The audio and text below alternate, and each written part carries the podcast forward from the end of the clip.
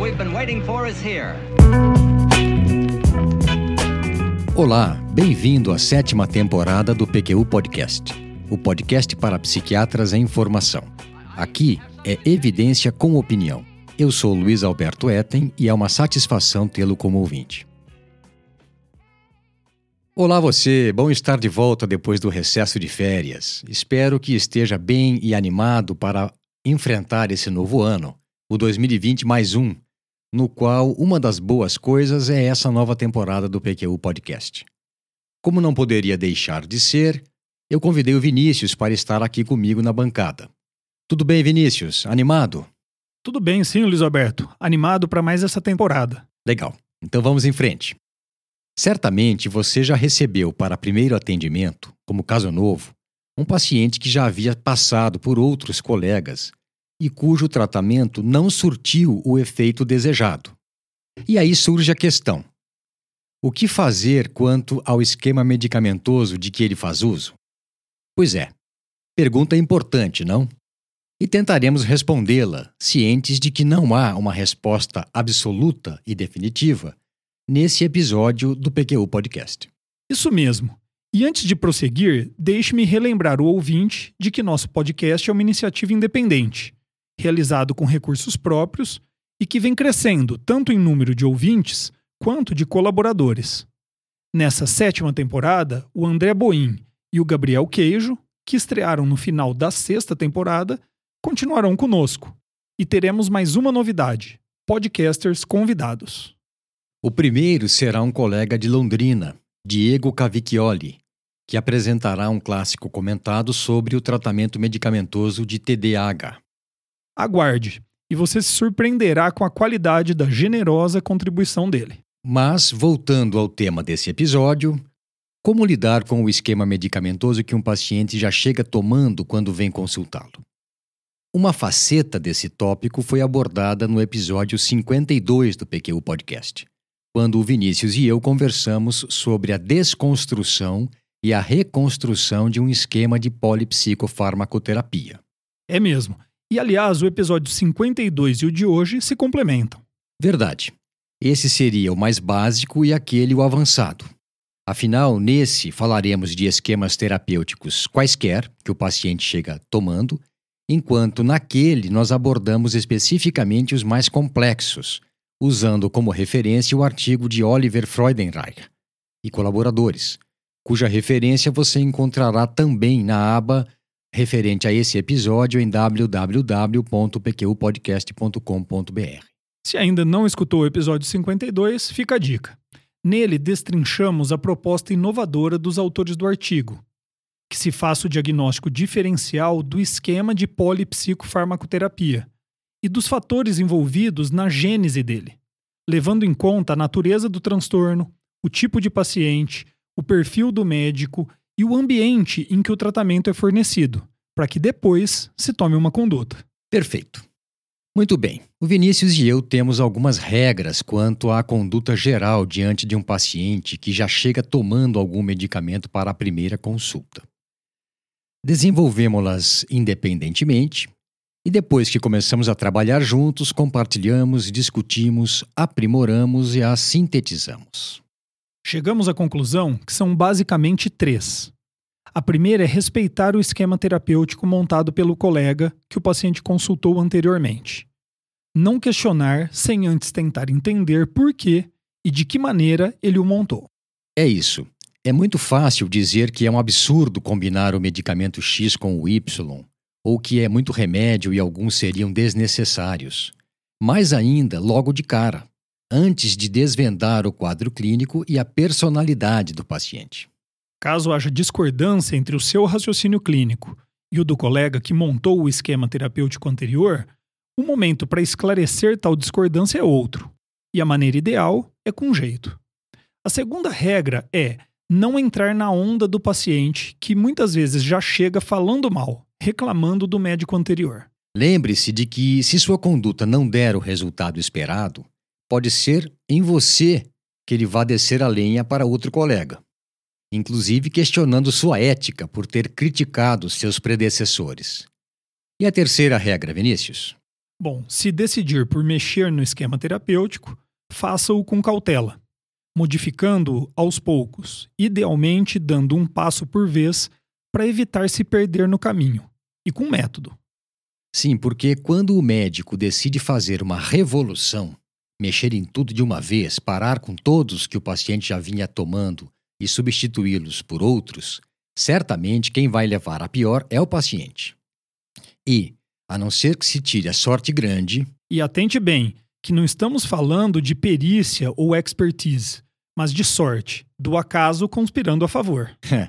a não ser que se tire a sorte grande, o médico vai trabalhar na zona nebulosa do achismo, pois nunca terá certeza do que deu errado. O paciente piorou porque algum medicamento em particular foi suspenso? Ou mais de um fez falta? Qual seria? É uma reação de abstinência ou recaída? Ou ele piorou porque não está tolerando bem o novo esquema? E qual seria o componente problemático dele? Perguntas sem resposta definitiva, só especulativas quando se faz uma bagunça geral, por mais que as intenções sejam as melhores. Aliás, Luiz Alberto, não cremos que algum colega iria fazer algo assim para prejudicar o paciente. Certamente ele queria ganhar tempo e aliviar o sofrimento dele. Lógico. E aí já começa a primeira de nossas preocupações nesses casos: as questões éticas. E eu não estou aqui me referindo a corporativismo, a não criticar a conduta de um colega, se depois que você conhecer melhor o paciente pensar que ela não foi apropriada, mas sim desde logo esclarecer se aquele paciente está se consultando com você em busca de uma segunda opinião sobre o caso dele ou se está mesmo decidido a mudar de médico, qualquer que seja o motivo. Tem razão, Luiz Alberto. Esse é um importante ponto de partida. Sim, porque independentemente do que você pensa sobre o que foi feito, no primeiro caso, caberia uma carta dizendo que o paciente o procurou para obter uma segunda opinião e que, por conta disso e a título de colaboração, você teria a sugerir algo e explicitar o que pensa sobre o caso. Também se colocar à disposição para discuti-lo se o colega porventura o desejar. Já que o Código de Ética Médica, na sua última edição, sugere que se busque segunda opinião para casos mais difíceis ou que não estejam evoluindo bem, e aí conta também a opinião do paciente, esse nosso encaminhamento em geral é bem recebido. Uhum. Mas, infelizmente, há exceções a essa regra. Aconteceu de um paciente me procurar por sugestão de familiares para uma segunda opinião. Eu fiz exatamente o que eu falei anteriormente. Semanas depois, para minha surpresa, ele voltou dizendo que iria continuar o tratamento comigo. Diante do meu estranhamento, contou que o colega nem leu a carta que eu redigi, rasgou-a na frente do paciente e da esposa, dizendo que o que eu tinha a dizer não o interessava. E aí o paciente disse: por isso, por ter achado essa atitude desprezível, foi que decidi mudar de médico. Puxa, que coisa, hein? Nem diga. Mas, continuando, a situação e o modo de encaminhá-la é outra quando o paciente já desistiu do tratamento que fazia e o procura para dar continuidade a ele. Sim. Aí pensamos que não há necessidade de se fazer contato com o colega que nos antecedeu, para dar alguma explicação, já que é uma decisão do próprio paciente. Muitas vezes acontece de eu comentar que conheço o colega, que ele é um bom profissional, competente e dedicado, ao que o paciente em geral responde: É verdade, eu não tenho queixas, mas comigo não acertou. Se eu não conheço o colega que me antecedeu, eu não costumo fazer comentários. Eu também me comporto assim, viu? É. Outra questão que temos que levar em conta é puramente clínica. Tem a ver com o diagnóstico. Muitas vezes acontece de o paciente chegar com um esquema de farmacoterapia muito bem construído para o controle de ataques de pânico, por exemplo. Mas não é bem esse o problema do paciente. Ah, isso acontece mesmo. Também às vezes chega usando esquemas formulados com muito critério para o tratamento de depressão, que não dão o resultado esperado por não ser esse o caso. Também é preciso que se diga, não é, Vinícius, que o médico que recebe um paciente insatisfeito com o resultado do tratamento anterior e que informa bem o que foi feito até aquele momento, está em posição privilegiada para refinar o diagnóstico com base na resposta aos tratamentos anteriores. Sem dúvida. E algo que precisa ser relembrado sempre, até pela frequência com que vejo isso na supervisão de casos com os residentes, é que o refinamento diagnóstico deve ser feito com base no detalhamento da história clínica e não apenas em um levantamento minucioso de que medicamento foram utilizados. É, entendi o que você quis dizer. Mas, na verdade, eu penso que ambos devem ser feitos. A anamnese bem realizada, sem pressa, para subsidiar o raciocínio clínico que possibilitará um diagnóstico, e o levantamento dos medicamentos já utilizados pelo paciente, de preferência com doses máximas e tempo de uso. Não sei se você se lembra daquele caso de uma senhora que me foi encaminhada pela psicóloga dizendo que ela tinha uma depressão refratária pela ausência de resposta aos inúmeros antidepressivos que já havia tomado. Quando eu pedi que a paciente, vamos chamá-la de Dona Maria, preparasse para a consulta seguinte uma lista dos medicamentos que tomara, foi que o mistério se desfez. Ela, de fato, havia tomado muitos antidepressivos nos últimos anos, desde que seu quadro depressivo se iniciou depois da perda da filha, 11 para ser exato.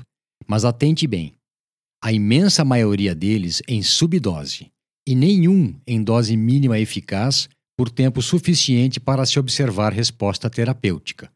Pelo menos quatro semanas de tratamento. Dona Maria, sim, me lembro de você ter contado esse caso. Ou seja, não era depressão refratária. Não mesmo. Era um quadro depressivo crônico mal conduzido. E os parentes já estavam se organizando para viabilizar tratamento com excetamina. Caramba. Mas não foi preciso. Uma boa dose de orientação terapêutica e um antidepressivo usado corretamente e o quadro dela remitiu. A conversa está boa, mas vamos adiante no nosso tema.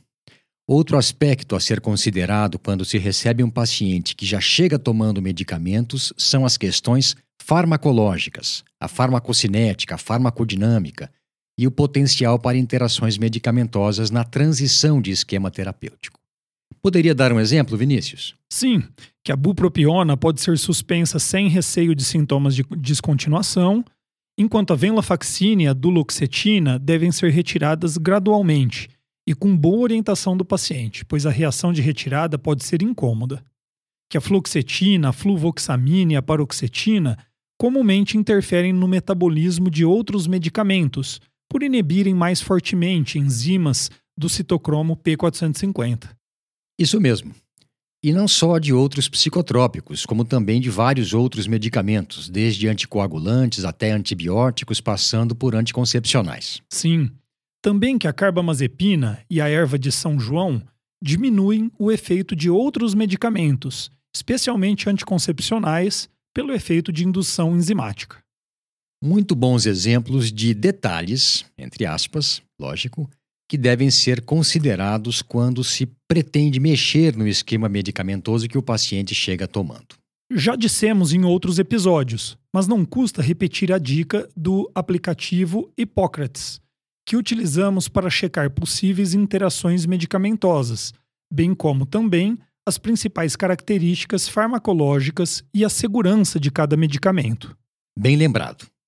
E o que mais deve ser levado em conta quando se recebe para a primeira consulta um paciente já em uso de medicamentos? A preferência do paciente?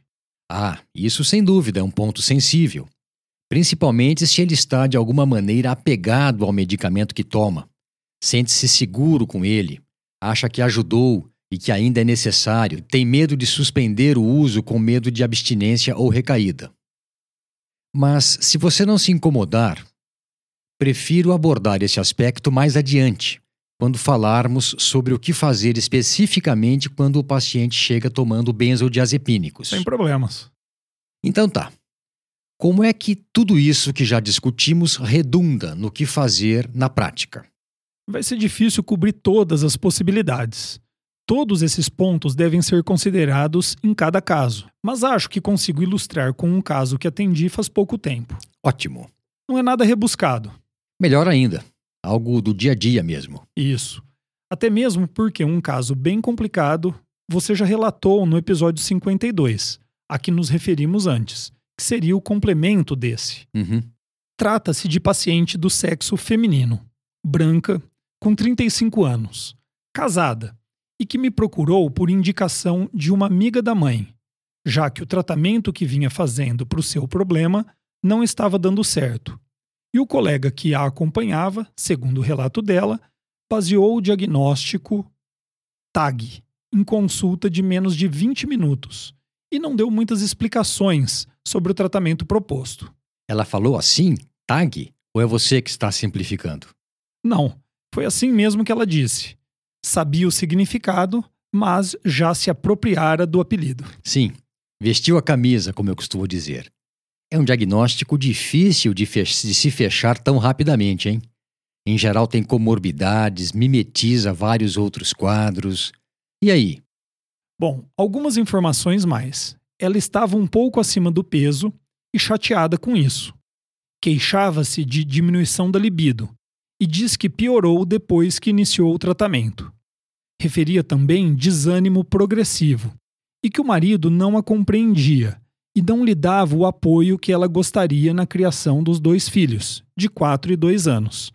Que com a pandemia, os dois começaram a trabalhar em casa e ambos estavam mais irritadiços e que por isso as brigas eram mais frequentes. Eu não vou me alongar mais, mas me pareceu mais uma reação depressiva prolongada, iniciada no fim de 2019, após o falecimento de uma amiga muito querida, que ganhou características de episódio depressivo leve e com alguns sintomas ansiosos pelas circunstâncias de vida dela. Definitivamente não era transtorno de ansiedade generalizada. Nem as manifestações mais comuns de TAG, muitos sintomas de ansiedade e preocupações exageradas, estavam presentes. E o que ela chegou tomando, Vinícius? Bom, ela chegou tomando duloxetina 30mg de manhã e bupropiona 150mg de manhã. Mantidos nessa dose desde o início do tratamento, ocorrido há seis meses. Houve uma reavaliação dois meses depois da primeira consulta com o colega, na qual ele, em uma conversa ainda mais rápida do que a anterior, disse que ela deveria manter a medicação como estava e que, com o tempo, iria se recuperar. É verdade, o tempo é mesmo importante, mas muito na dependência do que se faz enquanto ele passa. Qual foi o seu encaminhamento? Bem, primeiro eu compartilhei com a paciente o meu entendimento diagnóstico do caso dela e que ele teria repercussão no sistema terapêutico. Disse que, por mim, suspenderia a bupropiona e que o correto seria aumentar a dose da duloxetina, ou mudar para outro antidepressivo. Antes que pense que eu não levei em conta a queixa de diminuição da libido, acho importante você e o ouvinte saberem que ela já vinha de antes do uso da medicação. Certo. E como ela recebeu a sua proposta? Quanto ao diagnóstico, muito bem. Achou que fazia muito sentido. Não se sentia somente ansiosa e não tem traço de ansiedade em sua personalidade. Agora, quando eu falei de retirar a bupropiona, ela não gostou. Ué, por quê? Ah, porque amigas disseram que é um remédio que emagrece e que o médico reforçou essa informação. O que não me parece uma boa ideia. Apesar de a bupropiona poder facilitar a perda de peso, como mostrado pelo Gabriel no episódio 138 do PQ Podcast, essa não é uma indicação clínica estabelecida. E, mais importante, esse não era o foco principal do tratamento da paciente em questão. E, e, não entendo de onde alguns colegas tiraram que a bupropiona estaria indicada no tratamento de ansiedade, sendo um antidepressivo de perfil ativador. Pois é. Mas no fim, a convenci de me dar um voto de confiança e experimentar por um mês ao menos o que eu lhe propus. E deu muito certo. Também sugeri que ela procurasse um acompanhamento psicológico, e, a meu ver, foi o que possibilitou que o quadro remitisse de fato. Que bom. O que gostaria de destacar nesse caso que já chegou usando um esquema medicamentoso ineficaz? A importância de uma anamnese bem feita, incluindo não só o esquema medicamentoso em uso, como também os medicamentos que já haviam sido utilizados no passado. Nesse caso, nenhum. Sim, algo que nos consome pelo menos 40 minutos. No mínimo. Destacaria também o compartilhamento de informações, a demonstração de interesse pelo que a paciente pensa, e a mudança feita levando em conta as características farmacológicas dos medicamentos. Legal.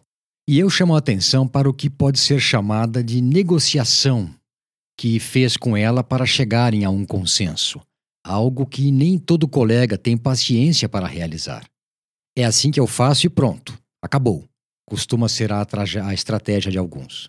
Tem razão. Eu vou apresentar agora, Vinícius, um resumo do que Jeffrey Guina e Brian Merrill, ligados aos departamentos de psiquiatria da Faculdade de Medicina da Universidade de Michigan, em Ann Arbor, e da Universidade de Wright State em Dayton, Oklahoma, respectivamente, que escreveram um artigo publicado no Journal of Clinical Medicine de janeiro de 2018.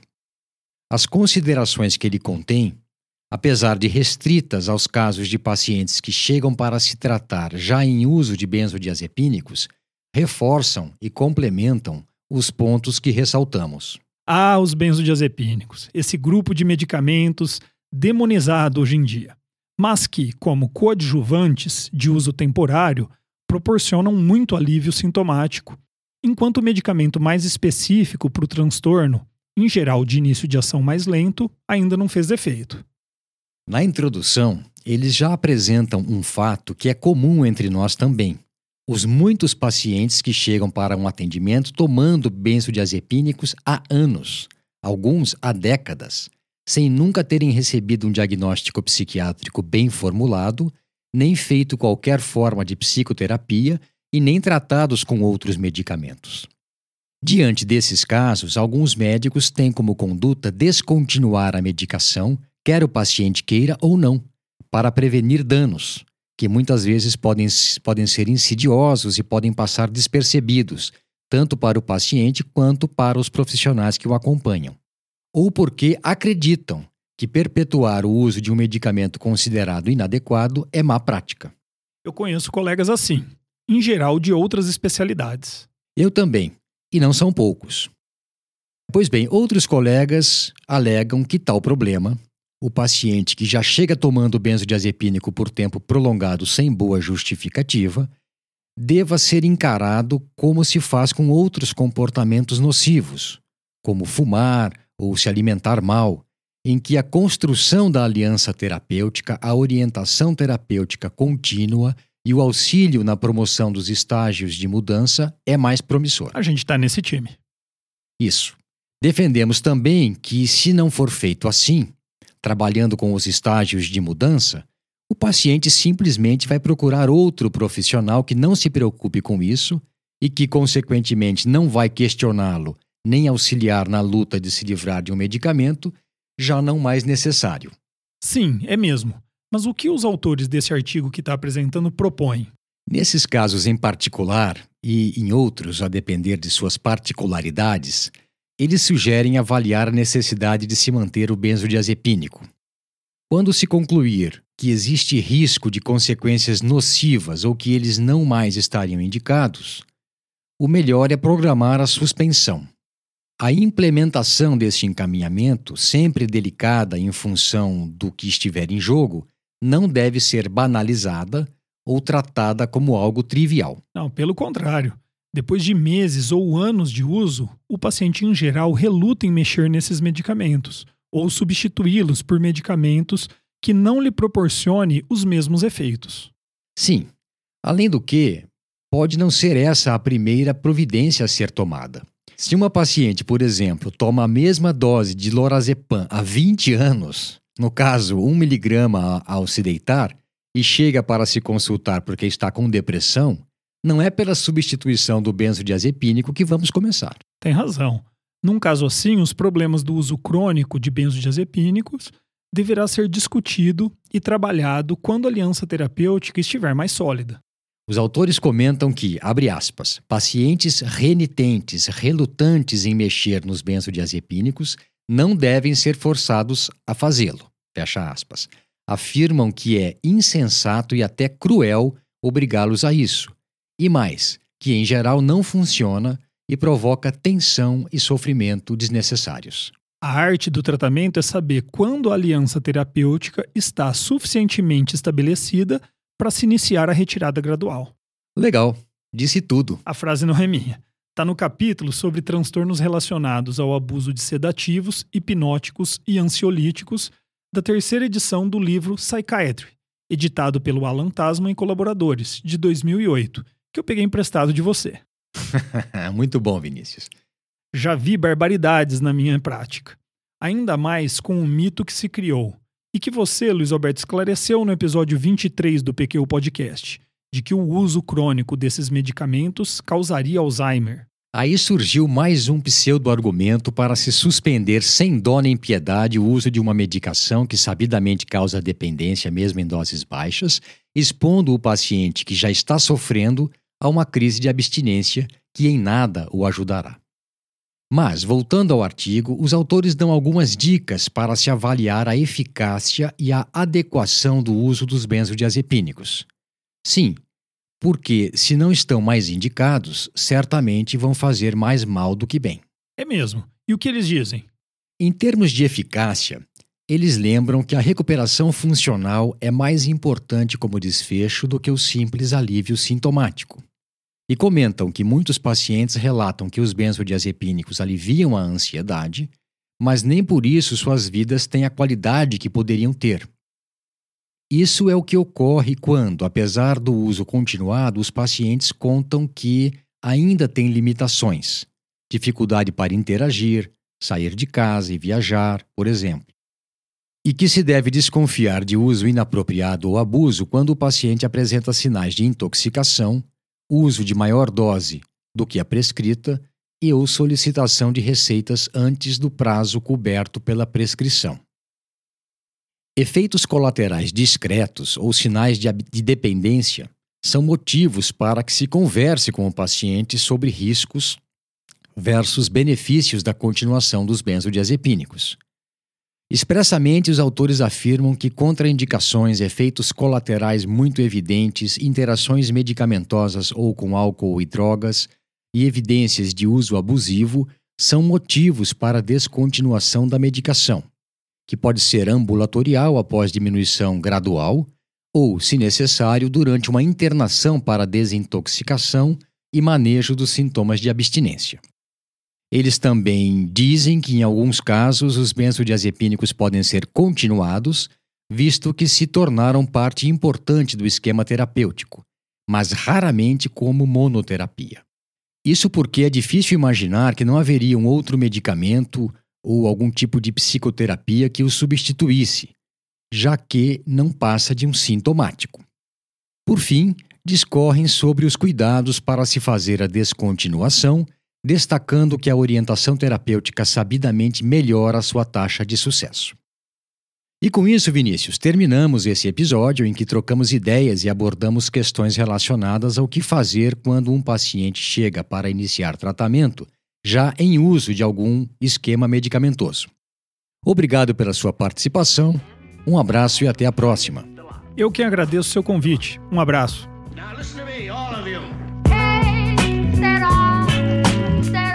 Acesse a nossa página no Facebook e siga-nos no Instagram para ficar por dentro de tudo o que acontece no PQ Podcast.